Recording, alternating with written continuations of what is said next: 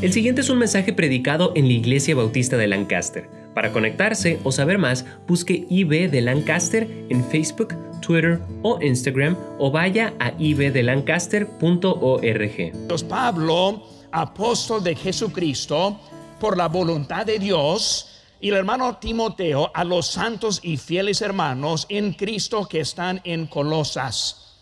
Gracia y paz sean a vosotros de Dios nuestro Padre y del Señor Jesucristo.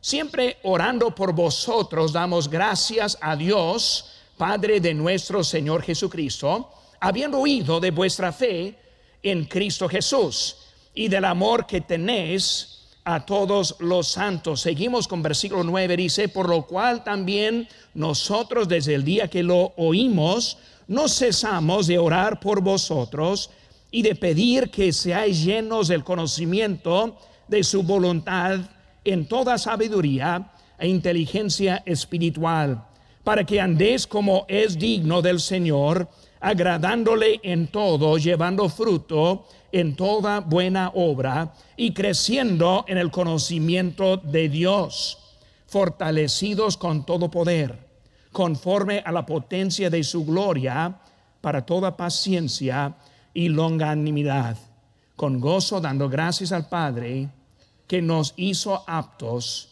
para participar de la herencia de los santos en luz. Oremos, Padre Santo, te damos gracias, Señor, por ese privilegio que tenemos estar en tu casa.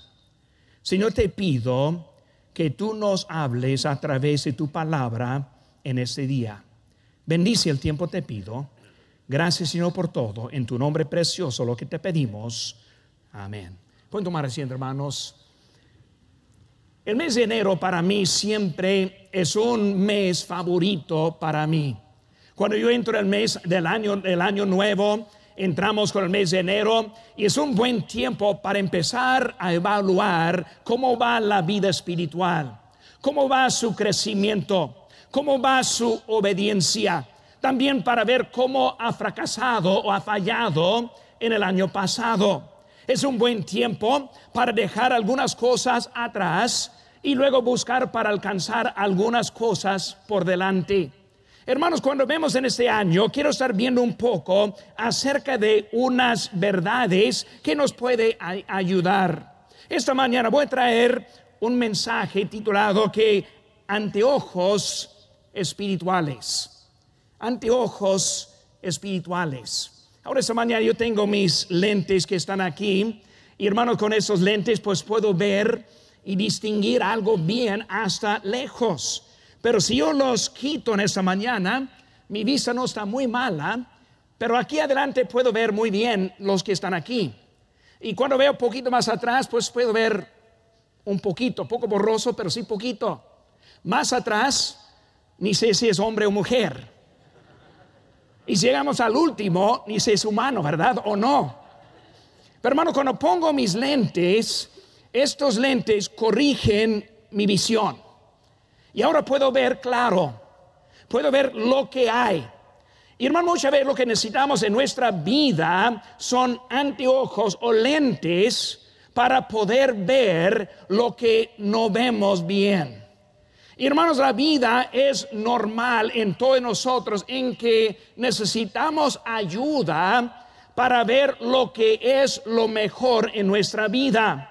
Hermanos, este anteojos aclaran la vista. Y hermanos, cuando vemos esta carta del apóstol Pablo, vemos que él está escribiendo esta iglesia para animarla.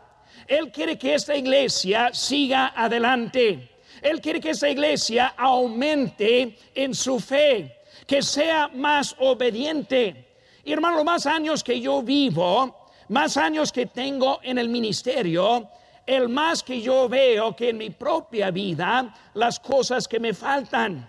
Hermanos, nunca llegamos al punto de la vida en que podemos decir, pues ya he alcanzado, ya estoy bien, ya no me falta nada.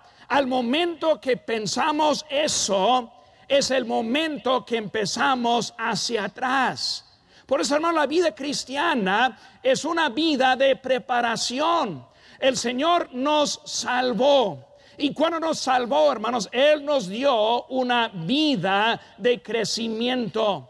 En esta mañana, si yo les hiciera una pregunta, y esta pregunta sería, ¿quiere lo mejor que Dios tiene para usted esta mañana? Ahora no conteste, nomás piense por un momento. ¿Quiere lo mejor que el, que el Señor tiene para usted en este día? Ahora, si el Señor nos daría lo mejor, mañana habría muchos funerales aquí en esa iglesia. ¿Por qué digo eso, hermanos? Porque no hay nada mejor que el cielo. No hay nada mejor que la vida, que la vida eterna, la cual que el Señor nos promete. Por eso, hermanos, dice que Él no nos está dando lo mejor en la vida, nos dejó en este mundo donde hay necesidad, donde hay sufrimiento, donde hay desánimo, Él nos dejó por un propósito. Hermanos, ese propósito es un propósito de crecimiento para el día que le encontremos a Él cara a cara. Esta vida, hermanos, es una vida de preparación. Y algún día vamos a estar con Él por toda la eternidad. Hermanos, viendo en eso y pensando en eso, vemos ver, ver que cuando entramos al año, hermanos, siempre hay cosas que debemos estar evaluando. Y siempre tenemos cosas que debemos dejar en nuestras vidas cristianas. Ahora, obviamente, si nosotros estamos en Cristo, ya hay muchas cosas que hemos dejado atrás. Pero hermanos, entrando el año siempre vemos cosas que estorban, cosas que no nos ayudan, cosas que no, no están dejándonos alcanzar lo que debemos hacer con nuestras vidas. Y hermano, como vemos en eso, hay cosas que siempre, cada año, debemos estar viendo qué es lo que el Señor quiere que yo estoy dejando, que no debo dejar. No solo hay cosas en que debo dejar, sino hay cosas que debo añadir. Siempre hay cosas que me faltan para ser más obediente a nuestro Señor. Hermano, viendo en este año, yo les animo a poner anteojos espirituales para ver lo que es que te falta para este año nuevo. Hermanos, vamos a ver algunas cositas en esta mañana y quiero que me, sigan aquí en nuestro pasaje y luego vamos a ver un poco lo que podemos ver en esta mañana. Primeramente, debemos tener visión para poder entender. Visión para poder entender. Eso, hermanos, es conocimiento. Una cosa que nos falta es entender, entender lo que Dios quiere de mi vida, conocer lo que es la voluntad de Él en mi vida. Hermano, necesitamos visión. Si no la podemos ver, no la podemos hacer. Si no la hacemos, somos desobedientes. Y por esa primera cosa, hermanos, este visión para entender. ¿Qué es la primera cosa, hermanos? Entender Número uno, la palabra de Dios. Versículo número 10 dice, para que andéis como es digno del Señor, agradándole en todo, llevando fruto en toda buena obra y creciendo en que el conocimiento de Dios. Habla de crecimiento en el conocimiento, creciendo en el conocimiento de Dios. ¿Qué significa eso, hermanos? Significa que nos falta. Significa que hay cosas que yo no sé. Hay cosas que me falta en mi, en mi entendimiento, en su entendimiento, lo que debemos estar haciendo en nuestra vida. Hermanos, entender en el entendimiento, crece en el conocimiento de Dios. Por número uno, hermanos, estudiar la palabra de Dios. Una cosa que nos falta mucho hoy en día es un apetito de la palabra de Dios. Un apetito para saber lo que es el Señor quiere de mí. Apetito para estar viendo en su palabra y estudiándola. Hermanos, el único libro que tenemos escrito por Dios es la palabra de Dios. No hay otro libro mejor, no hay otro libro mayor, no hay otro libro que nos puede hablar acerca de lo que es nuestra necesidad espiritual más que la palabra de Dios. Señor, danos un apetito. Señor, danos el deseo. Señor, danos algo que necesitamos entender de su palabra. Hermanos, la Biblia es un libro diferente que cualquier otro libro que nosotros tenemos. ¿Por qué? Porque es un libro vivo. Porque la palabra de Dios es viva y eficaz. Hermanos, esta palabra, cuando la, cuando la leemos, nos habla. Cuando escuchamos la predicación de la palabra de Dios, nos toca. Hermanos, la Biblia es un libro vivo, no es como cualquier otro libro. Yo puedo leer otros libros, hermanos, y me olvida muchas cosas. La palabra es algo que siga siendo una obra en el corazón de uno y necesitamos tener un apetito por sus cosas. Hermanos, la Biblia es el guía de la vida. Dice en Salmo 119, 105, un texto muy favorito, muy conocido, lámpara es a mis pies tu palabra y lumbrera a mi camino. Hermanos, si nosotros pudiéramos poner, en práctica este año, usando la palabra de Dios en cada decisión, usando la palabra de Dios en cada momento, nos, nos ayudaría bastantemente en ese año. Anteojos para ver la palabra de Dios para ver la necesidad que tenemos para escuchar la palabra de Dios. No solo, hermanos, la palabra de Dios, cuando vemos visión para entender, primera cosa es la palabra de Dios. Segunda cosa, hermanos, es entender la voluntad de Dios. ¿Qué vemos, hermanos, aquí en nuestro texto? Este versículo número, este, versículo número 10, este, creciendo conocimiento de Dios. Hermano, está hablando de llenos de su voluntad. Hermano, la mayoría de los cristianos no conocen la voluntad de Dios para sus vidas. Cuando yo veo hoy en día el cristianismo, la mayoría no sabe lo que es la voluntad para sus vidas. ¿Cómo lo sabemos eso? Por la manera que viven por la manera que van sus vidas, por la falta de obediencia, por la falta de entendimiento, no entienden lo que es esa voluntad. Hermanos, se demuestra en eso. Ese poco, eh, eh, ponen poco tiempo en la lectura de la palabra de Dios. No piden consejos espirituales en las decisiones que tomamos. Hermano, muchas veces no entendemos, no entendemos las consecuencias de nuestra conducta. Siempre me sorprende los que viven la vida en una manera muy mala y luego sorprendidos en lo que es la consecuencia de esa vida. Hermanos, hay consecuencias de nuestra conducta. La mayoría de los cristianos, hermanos, yo creo, ni quieren saber la voluntad de Dios. ¿Por qué digo que ni quieren saber? Porque si sepan o si, supieran, pues tendré que hacer algo para el Señor. Es, mejor y más fácil ser ignorante a la voluntad de Dios, ignorante a lo que Dios está diciendo. Y yo creo que algunos así están hasta no ni quieren saber. ¿Por qué decimos eso? Porque no confían en Dios. Solo lo dice. Dios es mi guía. Y luego voy al contrario. En palabras está bien, en conducta no está bien.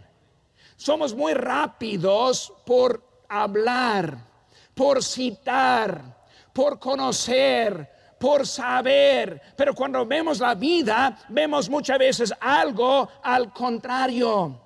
Porque hermanos, la, mayoría no quieren saber porque piensan que Dios está duro. No, hermano, Dios está duro. Yo, yo tengo miedo si yo supiera su voluntad. Él me obligaría a ir tal vez al África como misionero. Y yo no quiero ir a la África como misionero, pues mejor no saber. O tal vez me enviaría a Sinaloa una de mis oraciones, hermanos, era no ir a Sinaloa. ¿Por qué? yo visité a Sinaloa en el año 1991, yo creo. Y la cosa que me impresionó de Sinaloa no fue la gente, ni fue la violencia, ni los famosos de Sinaloa, sino el clima de Sinaloa. Hermanos, si quieres saber cómo sufrir, visiten a Sinaloa. Eh, uno de los climas más horribles que va a encontrar no, pues Señor, si tal vez me hablas y me llames a un lugar muy cerca del infierno como de Sinaloa. Mejor no saber. No, Señor, yo quiero que me llames a pastorear a la iglesia bautista de Lancaster. Ah, qué bonito sería ese llamamiento. No, hermano, no queremos saber lo que el Señor quiere. Pensamos que es duro. Pensamos que Dios simplemente está haciendo todo lo posible para hacer nuestras vidas más miserables que son. No entendemos que Dios quiere lo mejor para nosotros. Él quiere que estemos contentos y gozosos. Él quiere cumplir en nuestras vidas. Él quiere bendecirnos en gran manera. El problema es que nosotros no le permitimos. Más fácil, hermanos, más fácil no saber. Hermanos, este, muchos no quieren saber porque quieren estar sobre el trono de su propia vida. Yo no quiero que me mande otro. Yo no quiero que otro me diga lo que es mejor para mi vida. Muchas veces, hermanos, nosotros no queremos darle el lugar al Señor porque queremos mantenernos sobre el trono de nuestras vidas. Hermano, con nosotros aceptamos a Cristo como nuestro Salvador. También le aceptamos como nuestro Señor. Muchas veces tenemos eso totalmente al contrario. Queremos reclamar a Dios. No, yo voy a reclamar esas promesas. En vez de entender que Él es el Señor, yo soy el siervo. Él es el quien vale, yo soy el que no valgo. El Señor es el que hace todo, hermano. Necesitamos entender, Él quiere ese tener el lugar en eso. Hermano, debemos entender la voluntad de Dios por varias, por varias razones, hermanos. Debemos este querer, este debemos querer entender la voluntad de Dios, porque número uno, su voluntad será hecha. Su voluntad será hecha. Ahora, voy a explicar de esa forma. El Señor quiere usarnos. Él quiere usarme a mí. Pero si yo no quiero, hay alguien que puede estar en mi lugar. Él no me necesita como tampoco le necesita. Si usted no le quiere servir, no le va a poner a tristeza a Dios. Él no va a estar preocupado, uh, ¿qué voy a hacer si el hermano fulano no me obedece? No, hermano, Él tiene todo en control. Él no me necesita, no te necesita. Hermanos, yo quiero que el Señor me use. Yo no quiero que Él ponga, que Él dé a otro, que Él ponga a otro en mi lugar. Hermanos, yo quiero, debo querer saber la voluntad de Dios porque Él tiene algo para nuestras vidas. Yo recuerdo como un joven de 16 años de edad, el Señor me llamó ser predicador y también misionero. Ahora, hermanos, cuando yo fui un joven, yo fui una, yo fui una persona muy tímida. No quise hablar delante de nadie. Nunca me iba a encontrar atrás de un púlpito, nunca, para nada. Y cuando Dios me llamó, sinceramente y con, toda reverencia, yo pensé que se equivocó. Dije, Señor, no quieres que yo vaya. Hasta que yo le dije al Señor, Señor, si tú no me hagas un predicador, yo no voy. Yo oré con toda reverencia, con toda sinceridad. Pero yo no iba a ser algún tipo de predicador que fue enviado por su papá y llamado por su mamá. sino que Dios haciendo algo en mi vida. ¿Saben qué, hermanos? Él sí cumple. Él sí cumple. Hermanos, debemos entender, Dios tiene algo para ti. Y hermano, lo que Él tiene para ti es algo distinto para ti. Es algo que tú puedes hacer, no en tu propio poder, sino el poder de Dios. Hermano, qué mejor es ir al, al, trabajo de Dios, al Señor, en su poder. Hermano, su voluntad será hecha. Debe querer, hermanos, también saber la voluntad de Dios, porque número dos, es mejor. Es mejor. Ahora, cuando yo empiezo a ver mi vida, mis ese, amigos que tuve en mi juventud, la mayoría de ellos siguieron su vida. Y cuando yo regreso a mi, a mi iglesia enviadora, la que, yo, la que yo salí, cuando yo regreso allí, yo veo a mis amigos ahí con todo lo que están haciendo. Y tienen sus casas y tienen sus cosas, así, están viviendo. Y yo veo en ellos como un tono que se sienten mal por mí. Uh, pobre, pobrecito. Él tuvo que ir a México. Y cuando yo los veo a ellos, yo estoy pensando, qué pobrecitos. Qué, qué aburrida la vida híjole, entrando en la empresa, misma empresa cada día, toda la vida. No, hombre, hermano, para mí es algo mejor. Obedezca al Señor, es algo mejor. Está juntando tesoros en el cielo que vamos a disfrutar para toda la eternidad. Hermano, siempre mejor es la voluntad de Dios. Hermanos, también Número tres, ¿por qué debo querer saber la voluntad de Dios? Porque Dios no nos creó para torturarnos. Él no te creó para hacer tu vida una de tristeza y apagada y muy fea. El Señor te creó con un propósito. Ahora no hay tiempo ahora en ese mensaje, pero si volviéramos a la creación del hombre, vamos a ver que Adán fue creado con un propósito y hermanos fue un propósito bonito y divino. ¿Saben qué hermanos? Ese propósito no ha cambiado. Es igual para nosotros hoy en día. Él quiere que nosotros tengamos vida. ¿Y qué dice la Biblia? ¿Y vida en qué? Abundancia. No sé qué significa eso, pero me gusta la palabra. Cuando yo voy a comer, quiero en abundancia. Hermanos, cuando vemos eso, el Señor quiere algo bonito para nosotros. Hermano, la visión por entendimiento. Segunda cosa, hermanos. Visión número uno, visión este, para este, entender. Segunda cosa, hermanos, visión para la prosperidad. Para la prosperidad. Vemos, hermanos, versículo número 10. Dice la Biblia, para que andéis como es digno del Señor, agradándole en todo, llevando fruto en toda buena obra y creciendo en el conocimiento de Dios. Llevando fruto en toda buena obra. ¿Qué vemos, hermano, de eso? Es la prosperidad la prosperidad. ¿Qué significa la prosperidad?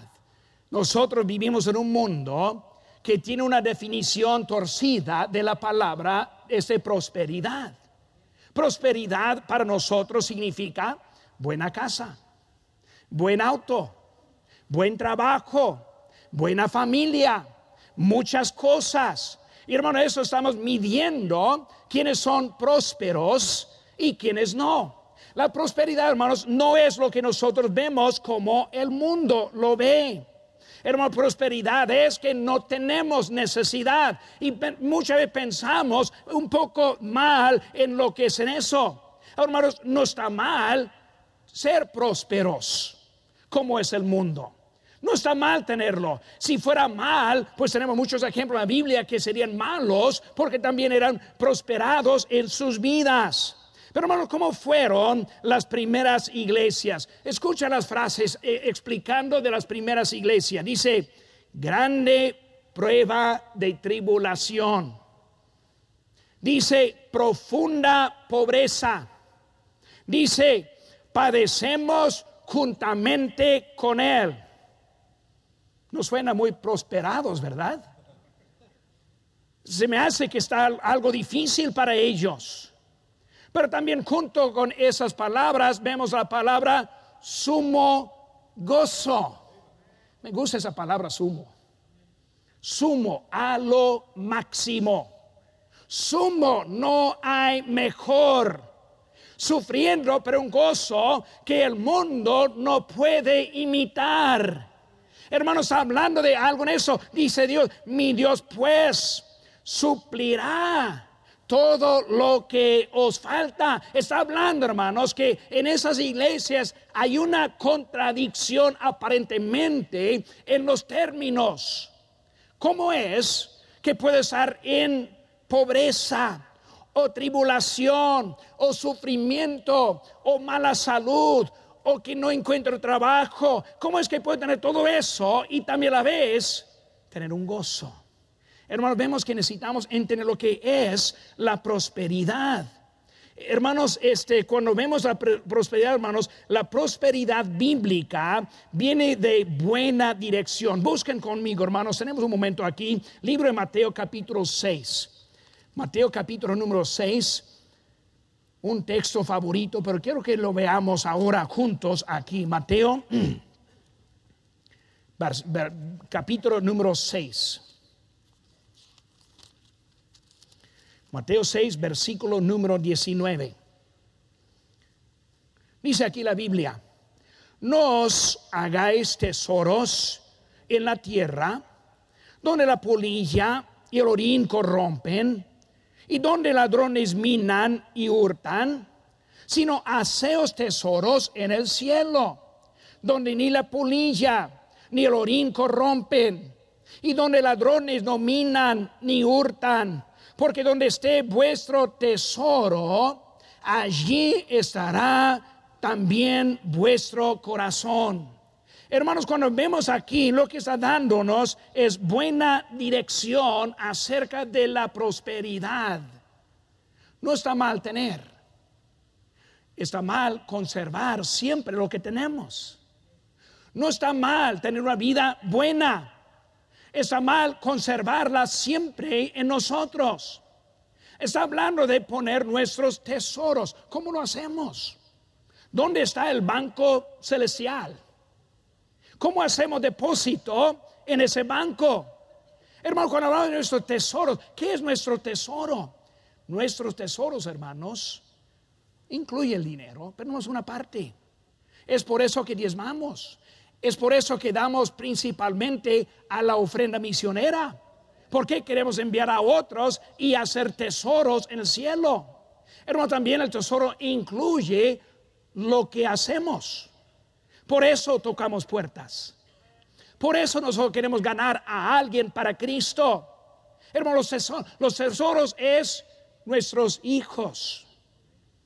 Una hija del, del pastor aquí, ahora está dada a un joven que está trabajando aquí. Dio su hija a las cosas de Dios, a la obra de Dios. Hermano, debemos ser buscar la prosperidad, pero la prosperidad bíblica. Por eso vamos hablando de lo que hay en nuestra vida, hermano. Prosperidad este refiere no como la del mundo, sino que, refiere. Volvemos, hermano, a nuestro texto aquí en, eh, eh, en Colosenses capítulo 1, versículo 10, está hablando, hermanos, número uno, este, caminando con Dios. Dice, para que andéis como es digno del Señor.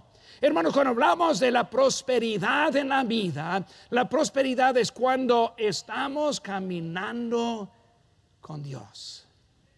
¿Qué significa eso, hermanos? Significa que Él me está guiando una frase que, una frase que no me gusta mucho es la frase que Dios va delante de mí. No me gusta mucho esa frase. Prefiero la frase yo voy tras de Dios. Cuando dice Dios va delante de mí, está dando la idea como que yo estoy manipulándole a Dios. O sea, donde yo voy, Él siempre está. Si doy aquí, no, hermano, debemos seguirle a Dios. Dios conoce el camino. Dios sabe que debemos estar haciendo. Yo no sé. Si Él no me enseñe, no tengo manera para saber a dónde debo ir. Dios quiere guiarnos en nuestra vida. Por eso nos vemos caminando con Dios. ¿Cómo caminamos con Dios? Hermanos, se demuestra en nuestra conducta. En nuestra conducta. Si uno ve a dónde camina, va a saber que si está caminando con Dios o no. Si va, ¿qué está diciendo? Va a ver si ya está caminando con Dios o no. La conducta se demuestra si está caminando con Él o no. Hermanos, también la manera de vivir. Vivir por fe y no por obras. Quitar la vista de lo que nosotros queremos hacer. Prosperidad, hermanos, también en obra. Versículo 10 dice, llevando fruto en toda buena obra. Nosotros como cristianos muchas veces queremos quitar las obras de la vida. No, pastor, no somos salvos por las obras. Pastor, no, la obra no tiene nada que hacer. Yo estoy bien con Dios sin ninguna obra. Dice bien, porque por gracia sois salvos por medio de la fe. Esto no de vosotros, pues es don de Dios, no por obras. Pero siguiente texto, hermanos. Porque somos hechura suya creados en Cristo Jesús, ¿para qué? Buenas obras. Hermanos, antes de Cristo en mi vida, antes de Cristo no incluye ninguna obra. Al encuentro de Cristo, ahora todo es de buenas obras. Él me salvó para tener una vida distinta y diferente que la que demuestra aquí en este mundo. Buenas obras, buenas obras. Hermanos, ¿qué obra puede ofrecerle a Dios? Quizás alguien aquí que todavía no ha sido bautizado. Hace años un hermano me dijo, hermano, no tengo la fe para bautizarme. Y dije, hermano, bautismo no es de la fe. Salvación es de la fe. Bautismo es un hecho de obediencia. No hay nada de fe en bautismo, simplemente obedecer. Si acaso está alguien aquí en esta mañana que todavía no ha sido bautizado, le animo, hermanos, que hacer un paso de obediencia, de obediencia al Señor, ganar a alguien para Cristo, tomar una clase de niños, trabajo físico, cantar en el coro, diezmar, dar las ofrendas misioneras, hermanos, son obras que nosotros podemos hacer para nuestro Señor. Visión. Visión para entender la voluntad de Dios. Hace años, alguien hizo una pregunta muy sabia, o más bien la contestación muy sabia a un pastor. Dijo alguien, hermano, hermano pastor, ¿cómo puedo saber la voluntad de Dios en mi vida? Hay muchos que han hecho esa pregunta. Pastor, ¿cómo puedo saber la voluntad de Dios en mi vida? Ahora, la, la contestación, la respuesta es muy fácil. Aquí la respuesta. Hacer la voluntad de Dios en su vida. Si lo supiera, lo haría. No, hermanos, sí sabemos. Sí sabemos. Una pregunta. ¿En dónde debemos estar hoy a las 5? Haz la voluntad de Dios en ese día. Lo que queremos, hermano, nosotros queremos estar aquí sentados y, luego simplemente diciendo, este, Señor, si me, si me enseñes la voluntad de Dios, lo haría. Facebook está lleno hoy. No, pero Señor, aquí estoy. No me hable, Señor, listo estoy. Y, con todo respeto, hermano, muchas veces así, así vivimos, Señor. Si tú me dices, lo hago. Primero, hermanos, haga, haga. Que está aquí en la tarde, que está aquí el miércoles, que está aquí tocando puertas, que está aquí en obediencia, que cante en coro, que esté dando una clase, ayudando, lo que sea y luego el Señor te enseña la voluntad. Cuando Él me llamó a los 16 años de edad, yo estuve activo en todo lo que uno podía estar activo. No hubo nada en la iglesia en que no hacía yo. Y el Señor me llamó. Muchas veces viene un joven a mí y me dice, pastor, creo que Dios me está llamando al ministerio, pero si ni siquiera está asistiendo regularmente. No toca puertas, no hace nada con nosotros, pero piensa que está llamado. Bueno, primer paso, obedece con lo que sabes. Si no eres obediente en lo que sabes, menos en cuanto a Dios le, le enseñe. Entendimiento, entendimiento. Última cosa, hermanos, en esta mañana. Visión para tener habilidad. Visión para tener habilidad. ¿Qué dice aquí, hermano, versículo 11? Fortalecidos, ¿con qué? Con todo poder. ¿Conforme qué? A la potencia de su gloria. Hermano, cuando vemos ahora la habilidad, como yo, un joven de 16 años de edad, flaco, chaparro, Señor, ¿qué puede ser conmigo? Nada. En mi poder, nada. En su poder no hay fin. ¿Cuántos hay, hermanos, que llegan a la última carrera de la vida? Ya acabados y me dicen, pastor, ojalá que yo hubiera dado mi vida al Señor cuando yo tenía su edad. Sí, qué triste. Siento mucho. Sí puede ser mucho para Dios, sí es cierto, pero está faltando mucho porque falló en el tiempo que el Señor está buscando.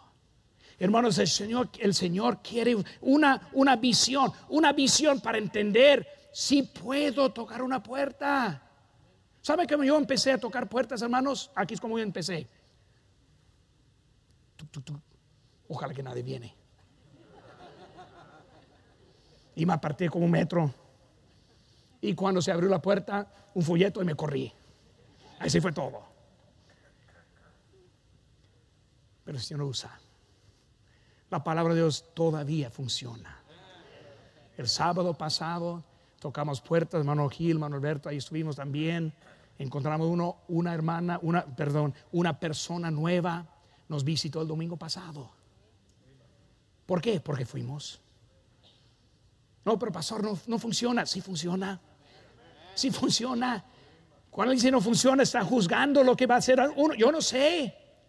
Menos que toco, no tengo idea. Hermano, hay que tener habilidad. Pedir al Señor por la habilidad. Hermanos, esta palabra poder refiere tener la habilidad para completar la tarea o también el poder para completarla. Hermanos, necesitamos el poder, la habilidad para terminar la carrera que el Señor nos ha dado.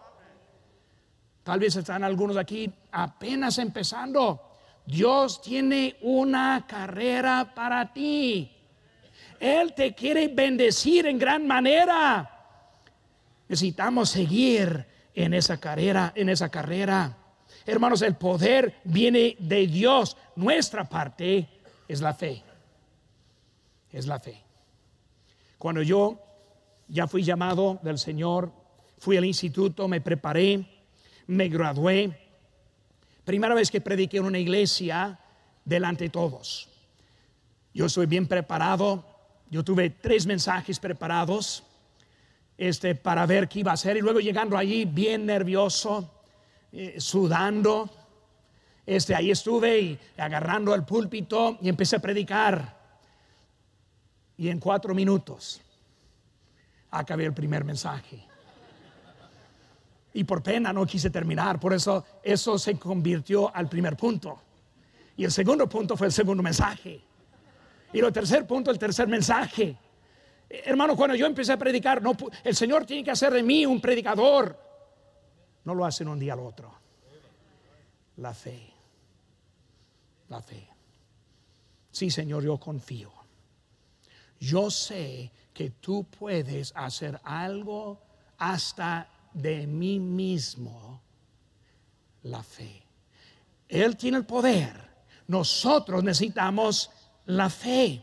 Hermanos, este el poder nos ayuda no solo a aguantar aguantar el día, sino disfrutar el día. Hermano, no me gusta, no me gusta perder tiempo. No me gusta perder oportunidades. Una de las primeras frases que yo aprendí en la, escuela del idioma, ahora hace como treinta y tantos años, cuando estoy ahí estudiando, eh, eh, eh, la pregunta era, ¿qué tal Fernando? Siempre me acuerdo esa, esa pregunta, ¿qué tal Fernando? Y lo Fernando aquí está y dice, pasándola. Yo no entendí por qué dijo eso, pero así fue.